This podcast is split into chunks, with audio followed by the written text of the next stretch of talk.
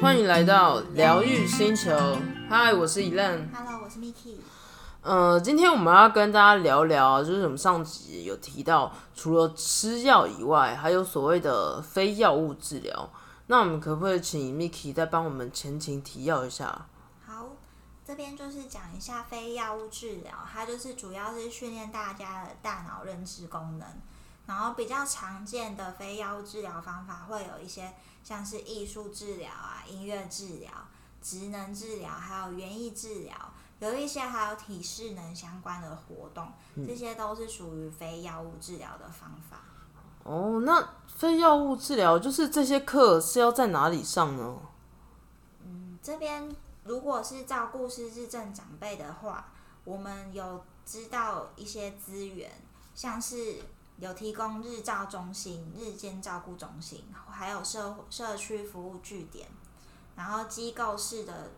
嗯、呃住宿的服务，还有团体家务以及睿智学堂这些资源。嗯哼，对，那呃，如果我这边分别来介绍的话，就是日间照顾呢，这个就是日照中心，大家常听到的。嗯这个东西就是主要很像是，就把它当做是老人的幼稚园，嗯哼就等于你早上八点呢，你去把呃长辈呢送到那个日间照护中心，然后等到下午大概四四点五点的时候再去日日照中心中把那个长辈再接回来，就是像幼稚园的模式。那基本上如果你是上班族的话，就这样子的方式就是可以兼顾到你的工作。嗯那另外有一个社区服务据点，这个就是我我们家选择选择用的方法。那它就是在各个社区，它会有设立一个服务据点的呃的据点，然后我们就可以去那个据点参加他们特定的活动。嗯哼，对，那这个是部分是免费的。然后刚刚提到的日照中心，它是会有自付额的部分，就是你先去呃长照长照申请完以后，它会帮你评鉴，然后属于哪一种等级，然后就会有政府帮你负担的额度跟你自付额的额度，就是会有需要费用。那这个是就是失智或是没有失智都可以住吗？还是哦，没，如果是日照中心的话，他们不不会只有收失智长辈，他们就是几乎你想得到的失智失能啊都会收。嗯然后刚刚提到社区服务据点的话，它呃针对各个据点，他们比较会是有某一些据点会针对失智症的来收。嗯哼，对，然后有一些据点他们会是呃，可能是有疑似失智症或是疑似的情况，他们就会收，就是要看各个据点他们的公布的规定。嗯哼，哎、那像日间照顾的部分，它是蛮抢手的，是不是？需要排队还是怎么样吗？对，日间照护的话，基本上要看你的那个你的居居住地点范围。然后，如果你是在诶、比较市中心的话，就会很很难抢，因为名额也有限。然后再加上服务据点，他们呃呃日照中心他们那个空间还有他们的师资也有限，所以那个名额啊，我们家有去排过，我们候补等等等等了快半年才排到，所以就是结果就是？呃，因为他们日照中心的年龄层比较高，然后我们家的状况是妈妈她是那个早早发型的，嗯所以变成年纪差很大，然后再加上他们失智失能都有收，所以就看到很多坐轮椅什么，然很后多状况不太一样。对，然后然后嗯、就是我妈妈她就会比较不对这个地方会觉得格格不入，后来就也没有很愿意继续待下去，所以我们就没有参加。嗯，然后在日照日间照顾的延伸，会有一个叫机构式住宿的服务，嗯哼，它基本上就是日照中心，只是它有在那边住宿，嗯那这个费用的话也会相对的比较高。但它这种也是不只有失智，就对了。对，它也是都有收。嗯哼哼。然后日机构住宿的服务啊，其实好像有有些人有听说要挑选的、因为他们会有就是呃护理人员会比较好，哦，感觉比较专业。对，那这种会会比较好啊，因为他们就会有二十四小时等于有人在随时帮你看顾这样。嗯哼哼。然后另外刚刚有提到有一个资源叫做团体家屋，嗯然后现在目前也有，嗯、就是很多是失智失智症的团体家务，然后是引进就是北欧的概念，就是让他们大家住在一个哦环村落那种感觉吗？对对对，就是比较家庭式，然后可以互相帮忙。但但团体家务，我们查到资料是说，就是要行动可以还是可以方行动 OK 的人。嗯哼哼，对，如果你是失能或是没有办法自就是没有办法进去。对没有办法参加。嗯。然后睿智学堂的部分呢，就是在台北的一个据点，就是很有名的一个是呃服务据点的活动，然后它也是台北市失智症协会他们办的。嗯哼哼，然后这个学堂就是还蛮有名，就是会有上新闻啊，就是很多呃，就是失智症长辈去那边，他们都收获很多，因为他们会排一些音乐课啊、头脑体操、就很有运动课，规划这样子。对，然后他们就会就是他们等于他们的课程内容都会引进比较就是比较前面的，嗯、就是最新的一些就是可能有跟国外有那种交流这样子。对，然后因为失智症协会他们的资源也会比较多，然后相对的是他们的课程内容就会比较多元，嗯所以如果你是住在台北市的话，就可以去参考，可以。所以它只有台北市。有。对，瑞智学校目前台北市有，然后而且你呃它还是免费的，所以你申请的话呢，也是需要诊断证明，然后然后需要审核，然后名额一样是蛮有限的。哎、可是他的他的他有没有什么规定门槛？就是他有怎么样的人，他才接受怎么样的有就是要？有诊断证明。嗯哼，然后，嗯、他是属于比较轻度的，嗯哼嗯轻度的人他们就是才会收。如果你嗯的等级太严重的话，他们好像也没有在收。嗯哼嗯。哎、那你刚刚前前面有没有讲到，就是关于社区服务据点的话，那是每一个社区都会有吗？哦我们当初就是有听到有一个社区服务据点这个资源，我们就觉得哎、这好像不错，就是可以在自己家里附近找资源。嗯比较方便。然后我们就打电话去问那个台台北市失智症协会，嗯哼，因为我们没办法去到台北的嘛，嗯然后我就问他们说，那新北有哪一些据点？嗯，然后后来我们才有得到一份 Excel 表，就是把所有全台湾的据点都有列出来。那这时候就会很明显，我们是在板桥区，我们就会去找那一个区域的有哪些据点。对，然后我们就可以一个一个去打电话问说，哎，那那个据点现在的服务时间、服务情况，因为每个据点都会有一个窗口嘛。嗯哼嗯哼，那这时候就才会去一个一个去问说，那他们的时间、地点，然后课程内容有哪一些？嗯嗯，那这样就可以让我们就是去那边去上非药物治疗的课程，就是等于也是训练大脑认知训练的课程。嗯哼嗯哼，那那你们就是如果比如说去上课嘛，那通常会是一个怎么样的一个流程啊，或是类型啊？嗯我这边会举两个例子，因为我们有趣的据点就是会以亚东医院他们有一个原治纪念馆，然后这个为一个例子，然后另外一个就是在府中，就是靠近小中正医院附近有一个府中教会的一个据点，然后这两个据点呢都是在板桥区的，然后也都是免费，只要你一开始有提供诊断证明，他就会让你上。然后，但是亚东医院他们是原治纪念馆，他们收的呃的名额是比较属于轻度的，嗯哼嗯所以变成是我妈妈她后来诊断有加重，病情有变重，嗯嗯嗯就变成 C CDR 会是两分的以上，它就会不收，嗯所以我们才后来就都以会以府中的那个据点为主。嗯然后这两个就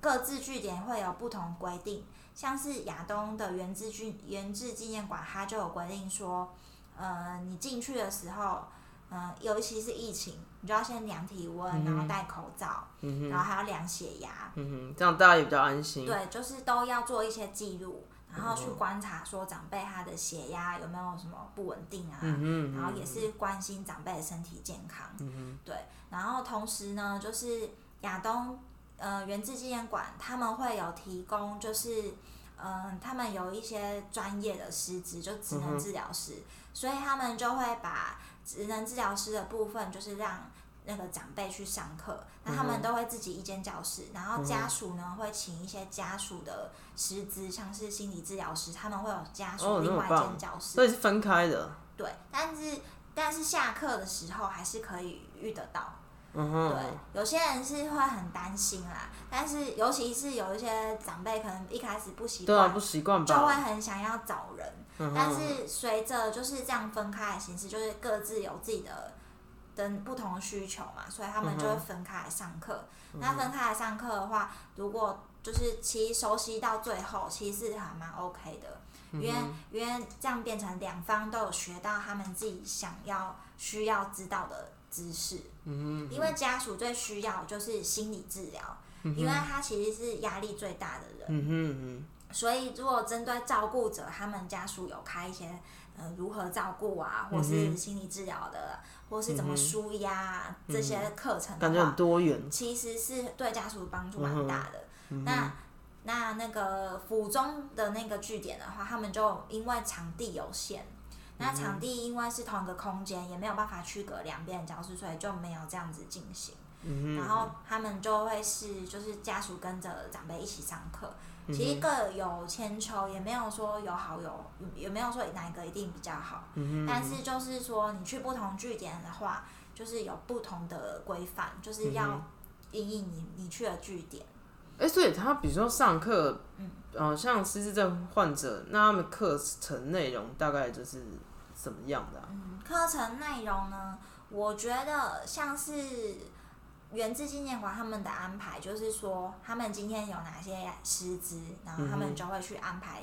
那一些的活动。那如果举例来讲是职能治疗师的话，他们都习惯先带一些动态的活动，先暖身，因为你可能刚出门啊，早上啊，然后大家有些人还没清醒，然后甚至也都就是身体活动都没有，筋骨都没有弄松开，所以他们就会带一些运动。然后或者是一些呃比较柔软，就是不会很激烈的那种，就是肢体伸展。哎，这样人会很多吗？人没有很多，他们算是小班制。嗯哼。对，但是因为如果呃怎么讲，就是如果你这个据点有越来越多人报名的话，他们会他们会筛选。哦，就是等于是你要条件越来越符合的人才才可以参加，因为毕竟空间也有限。嗯嗯然后再加上呃，他们老师带的活动啊，就是也要看能力的等级，因为如果是比较困难的活动，有些人跟不上的话，那其实就不适合。嗯嗯所以他们也会去评估，看你这段时间长辈的表现状况。嗯嗯嗯。对。这就是类似运动。对，运动完以后就是会带一些静态的活动。静态有很多种啦，像是剪纸啊，然后做图画图啊，然后还有有一些会做一些那个手工艺 DIY，或是折折一些有的没的。那所以现在这样一个课程这样多久？嗯，通常去一次大概就是两个小时。哦，好丰富哦。嗯，然后嗯，两个小时完了以后。如果有需要，就是各个据点，他们其实都有供餐的时间。然后供餐的话，就是等于你就是中午了嘛，因为你早上去就中午供餐。然后中午供餐的好处是一样，可以让大家互相交流，就可以等于是算是认识彼此。因为失智症很需要的是。呃，一方面啊，就是长辈而言，他们需要多接触跟外界交流，然后在家属方面也是很需要家属有一种自治团体，就是互相帮助，然后讲一些什么资源分享啊，或是有什么特殊的照顾方法，可以赶快跟大家分享，吸收一下。对对对，所以就是共餐的好处，其实是也是互相交流。嗯哼哼。那这个的话，就是要看各个据点，嗯，他们会有不不一样收费。有一些据点他们是有含在补助以内里面的，然后有一些据点他们可能就是要额外再负担五五十块啊，或是多少，就好像还这个钱都还好，就对，不会负担很重这样子。其实蛮好的啦，因为他们医院像亚东医院，他们就还有分营养餐什么的，就是还有请营养师对特地调的营养餐。所以就是根据不同据点资源，就会有不同的方法。嗯哼。然后你刚刚有前面有提到说关于家属课这部分，我是第一次听到说，哦，连家属都要上课，不是只有就是失智症患者会需要去上课，就是锻炼他的认知。那为什么家属也是会有这这样很大需求吗？有，就是其实我觉得啦，最主要的照顾者就是家属。那失智症的呃这个病呢，它不是就是只有单方面的一种疾病，它是而且它是会一直退化的，所以它就是除了呃呃除了记忆不好之外，它在行为啊各种症状都会有出现，呃影响到他的生活。那最破最直接被影响就是家属，因为就是他身边的人嘛。所以大家属的会会面临到一些生理上的问题啊，所以可能睡觉睡到一半可能被叫醒，或是有一些他可能没有办法自己自理的部分，然后还有心理上的问题，然后还有经济上的问题，然后还有一些人际关系的问题，所以就是有很多种的压力。然后如果你嗯一个人生病，好像全家人的对，如果你有特别留意的话，其实。那个负担就是除了什么身体就是那个疲劳之外，还有很多是什么，又是什么委屈啦，然后什么很很哀伤，然后无力感啊，什么就是有些家属会照顾到其他人都没办法帮你啊。对，就是会是很忧郁的那种，而且你是随时随地处在一种很焦虑、很担忧，就是随时都可以。大哭一场那种感觉，就是有一点精神紧绷，就是那个在一个弦上面，就随时要断掉了。所以你去上这些课，其实对自己来讲，一方面你可以舒压，然后一方面你可以，如果你要理性一点，就是你可以学一些很有用的方法，或是你可以看看过来人他们有哪一些方法可以作为借鉴，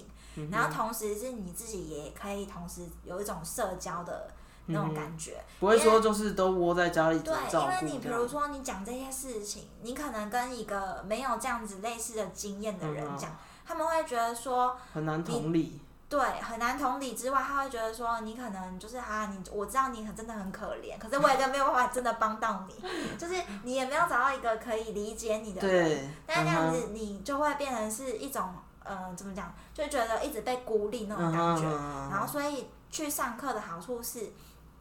除了互助之外，你们就是还有一种精神上的，对，就是实际做法以外，这也很重要，可能心理上面的。对，而且尤其是他们那一些是请那种专业的，比如说真正日照中心的护理师啊，嗯或是有一些心理咨商师，那这种东西就是不是你只有上两两个小时而已哦，是因为你上两个小时的课，不代表你的问题都解决了。那你就是，嗯，你就是回去的时候，其实是最大部分是你回家以后，你还是要反复拿来拿出来运用。对，那如果你没有这样子类似的课，你可能就是永远就是在你的那种。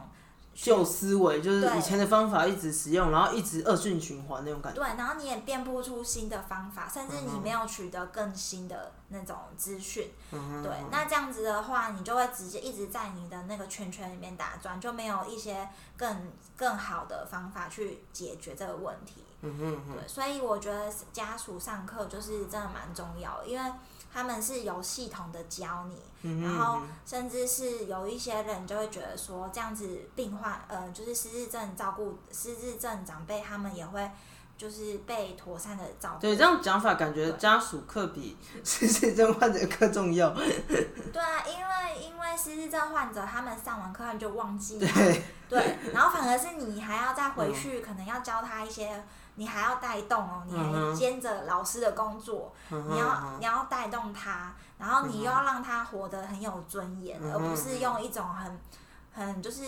教导式的啊，或是那种批判式的方式去去带带这个失智症长辈，所以照顾其实这真的是还蛮蛮重要的，蛮重要的。那那你前面讲到说是在据点有，他如果有分开的话，就是有部分的家属课，那就是除了这边以外，那还有什么其他的地方是家属可以上课的地方吗？有有一个就是嗯。家属照顾的人，他们一定会去，嗯，知道的有一个协会，它就是中华民国家庭照顾者关怀协总会。就是当你有一些照顾上的问题，或是你对于这个照顾呃非常的无力，然后他们就有一个关怀专线，就是零八零零五零七二七二。然后就是当你家属觉得无法再负荷了。然后或是你的心里已经已经忧郁到一个不行，天哪！对，就像张老师吗？对对对，然后他是针对家家家庭照顾者，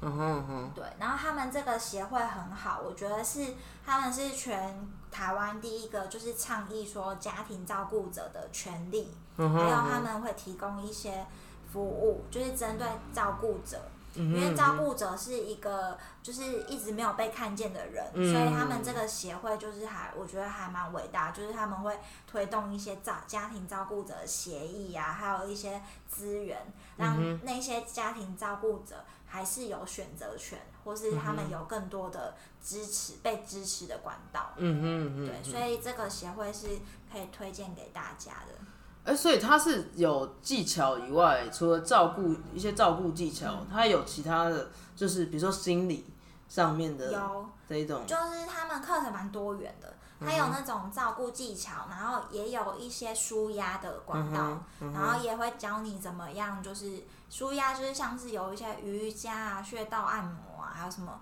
就是各式各样的课程。然后最近我看到一个课程，他们还有很特别，就是戏剧的。嗯，对，就是还可以去教你怎么演戏，怎么怎么就是开一个工作坊什么的，所以他们的资源其实蛮多元。然后这也是免费的吗？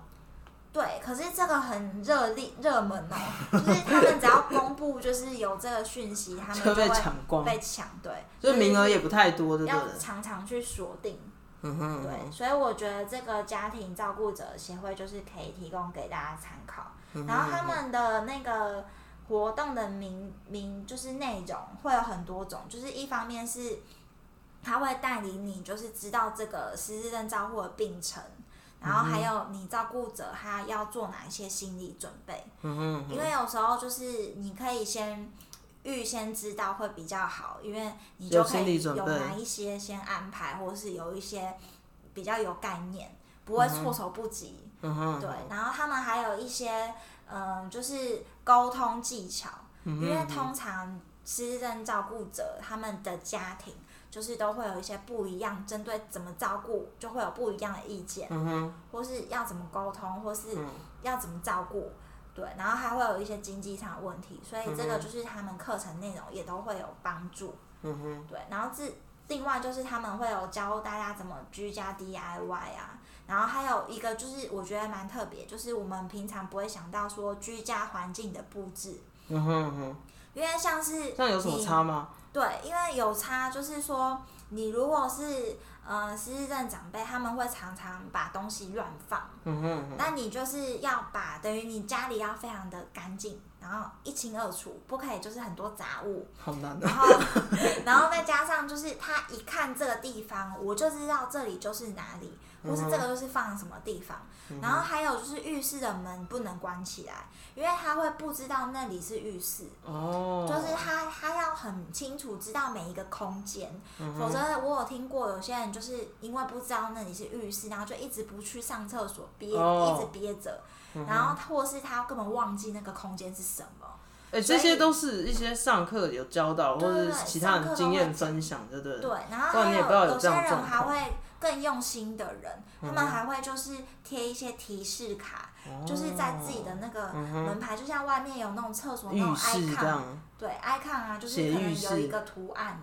对，因为字可能他们有时候还更也不会辨认，所以就是有一个图示，然后让你就是辨认说这个空间就是什么空间，然后哪一个地方会有一个提示啊，说嗯这个抽屉，比如说它抽屉很多，然后这个抽屉是干嘛的，嗯，那你就可以把它就是提示啊嗯，让它就是生活上比较方便。就是家里的动线也很重要的，对。对对对，